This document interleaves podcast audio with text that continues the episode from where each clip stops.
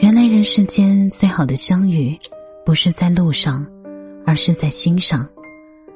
最好的感情，不是朝夕相处，而是默默相伴。最好的陪伴，是你在，我在，一直在。嗨，你好，我是小熊。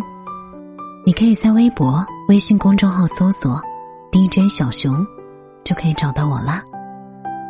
最深的夜里，我陪你。爱情给予了所有人平等的过程，把所有寻找爱情的人都变成分离破碎的镜子，然后让他们自顾自的寻找这一段旅程当中的答案。有的人还是会遇上完美无瑕的白马王子，然后把完美捅得粉碎。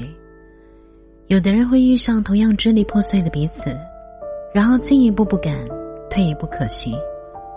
有的人会慢慢的忘记伤痛，重新出发；有的人会永远抚摸伤口，说自己没有那么好。爱情给了所有人同样的起点，然后留下未知的终点和迷人的过程，让大家探寻。有的人迷失，有的人觉醒，有的人装傻充愣。有的人自作聪明，有的人一个拐口就相忘江湖，有的人兜兜转转还能够再见相逢。比如说，我和他，我们再一次见到对方的时候，只是简单的点头微笑了一下。我们身边陪伴着的是他的同事，还有我的闺蜜。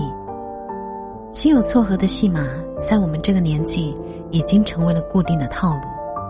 只是他们错过我们太多的过去时光，错过了那一段我们十指紧扣、耳鬓厮磨、不切实际的幻想以后的青春时光，才会那么不识趣的把彼此带到对方的生活当中来。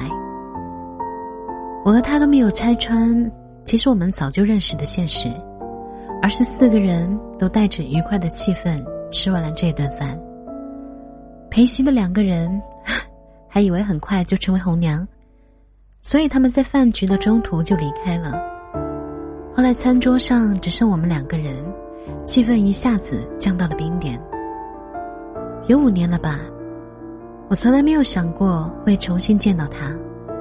当初无中生有的吵架，一意孤行的分手，朝三暮四的跟别人玩暧昧，好像都是我，但我好像。没有跟他说过一句对不起。能说的时候我没有意识到，等反应过来了又觉得不打扰才是温柔，所以我现在应该说一句对不起吗？买单吧。他只是轻轻的说了一句，然后看向我的方向。我有一瞬间觉得他好像并不是在看我，我点了点头，然后去前台结账。其实我已经做好了回到座位空无一人的打算，但是并没有。他背起包包站在那里，仿佛就在等我一句：“要么到外面走走。”比我们分手更久的是我们独处的时间。从河边静静的走过，他突然问了一句：“你现在还喜欢一个人在有空的时候在马路上散散步吗？”我看了看他，嗯了一声。我以前很不能理解你，我觉得这样真的很无聊。他转过头，看了看河对岸的树。直到后来我工作不顺利，有一天我也在河边走了半个小时，我突然有些理解你。他看了看我，只是笑了一声，说：“我懂。”我们聊了很多这些年发生的事，有些故事无不在诉说着同一个道理。我们是可以理解曾经的他和曾经的我。我现在也能够接受放松的时候在家静静的待着，也会不打游戏，而是选择多看一本书，也会在做事的时候考虑别人的感受，而他也会在难过的时候戴上笑脸面具，也会在压力扑下来的时候硬生生的扛起。有一阵风，从十九岁。吹到了二十七岁，把我和他吹成了更好的我和他。就这样走了不知道多久，他停住了脚步。我抬头看了看，笑着说：“你搬家了吗？”他点了点头，然后嘴巴张开了一下，又合起来，然后摇了摇头，好像在说“算了”，然后转身离开。故事的结尾，我们谁都没有叫住谁。不同于上一次的告别，隆重到让人觉得终会有再见的机会。可这一次，我们甚至都没有说再见，但也许这样的告别，才是一生的告别。关于他没有说出口的那些话，也许是他想问：如果再回到当时，我们还会不会分手呢？也许是想问我：如果我们当初没有发生那么多事，就这么结婚了，是不是能够甜蜜恩爱一辈子呢？只是我们都收住了口，只是我们都知道了答案。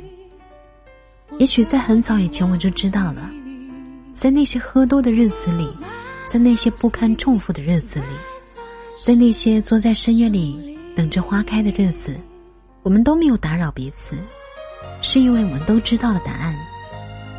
爱情给了我们支离破碎的开局，把我们变成纷纷扬扬的碎玻璃。只是后来。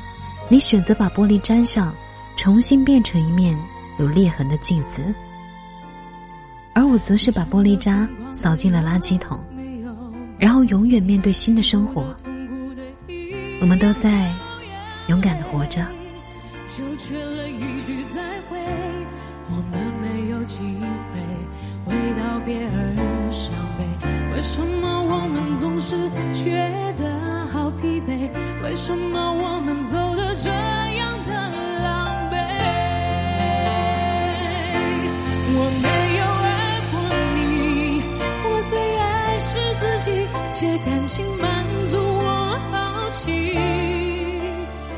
我只敢玩游戏，对不起，不要介意，